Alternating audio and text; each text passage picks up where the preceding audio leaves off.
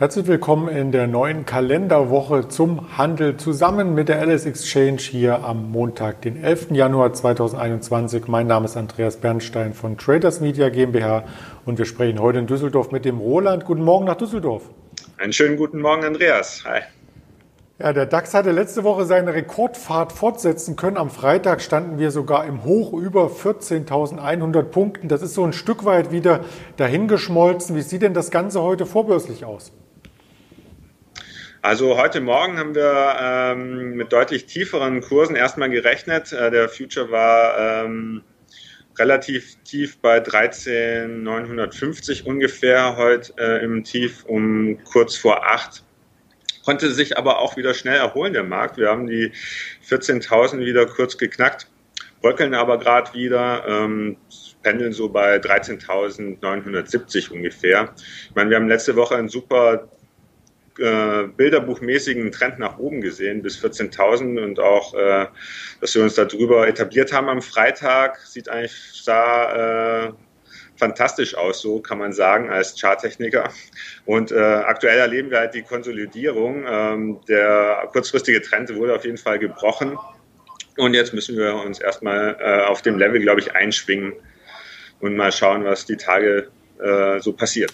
Mal schauen, was passiert, ist auch das Stichwort bei den Impfungen. Also wir haben in Europa und natürlich auch in den USA schon sehr, sehr hohe Zahlen von denjenigen, die sich geimpft lassen haben oder impfen lassen haben, heißt es korrekt.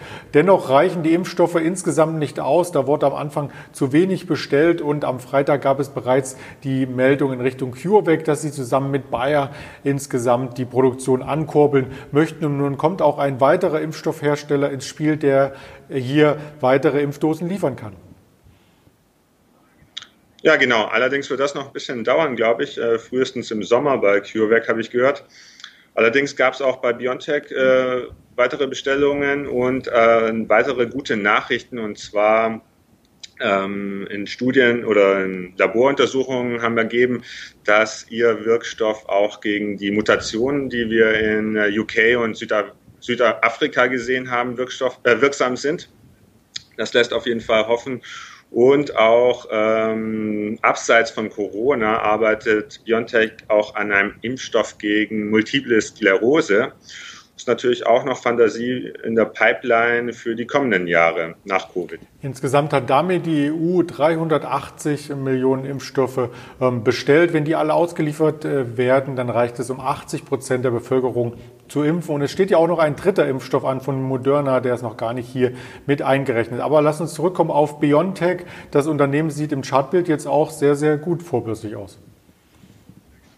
Ja, genau. Wir sind, glaube ich, einen Euro im Plus ungefähr. Die Aktie steht, ich kann mal kurz gucken, aktuell bei knapp 84. Äh, also nach diesem Abverkauf, den wir in den letzten Tagen erlebt haben, konnte sich Biontech ja doch deutlich erholen, auch mit Rückenwind von CureVac letzte Woche und den weiteren guten Nachrichten, ja. Warum zieht denn hier die Pfizer-Aktie nicht mit an?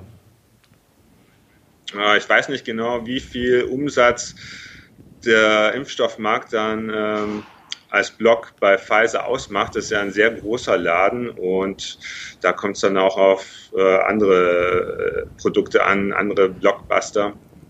Äh, man sieht es ja auch bei Bayer.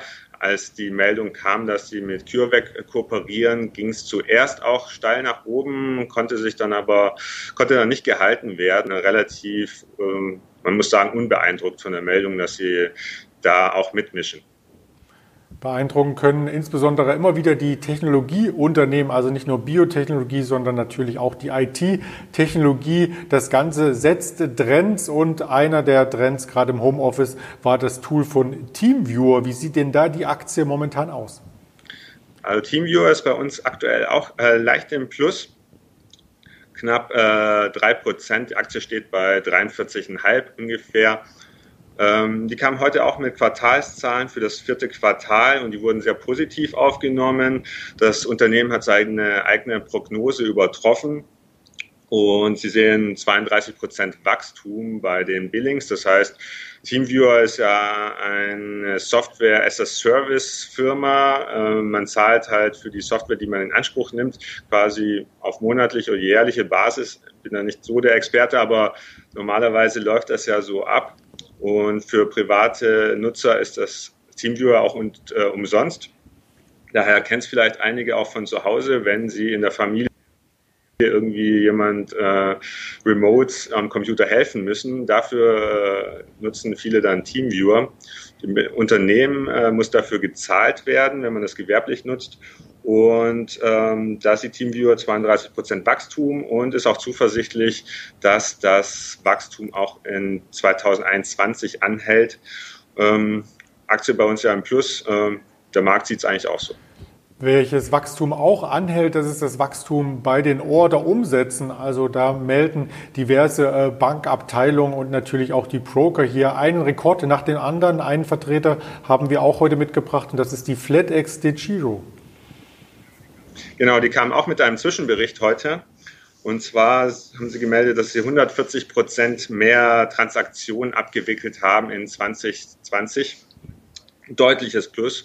Und äh, kriegt man ja bei allen Brokern mit und auch bei anderen äh, Banken, die gemeldet haben, wie viele Depot-Neueröffnungen sie haben. Es ist, glaube ich, von den großen ING, Comdirect, überall zu sehen, dass äh, mehr Leute sich für Aktien interessieren und aktiv Depots aufmachen und handeln.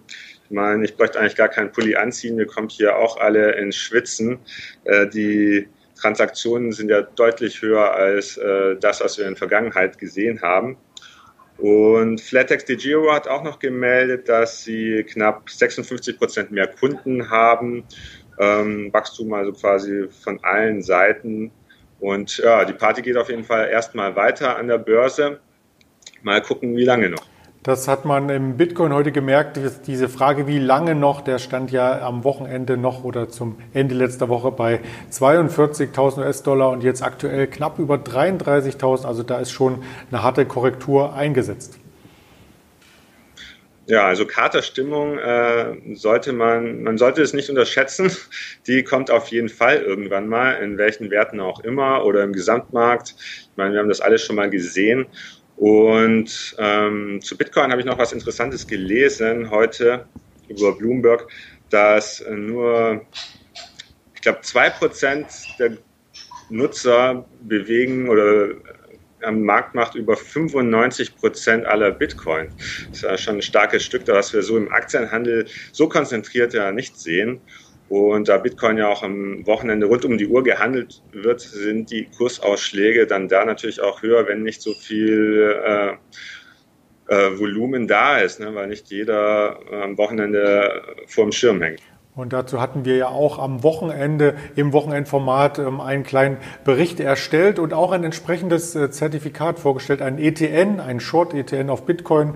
Den schaue ich mir gleich nochmal an. Und wenn Sie sich die Aufzeichnung anschauen, dann haben Sie sicherlich auch noch ein paar weitere Insights hier auf YouTube, Twitter, Facebook, Instagram oder als Hörvariante bei Spotify, Deezer und Apple Podcast. Ganz lieben Dank erst einmal an dich, Roland, und eine erfolgreiche Handelswoche.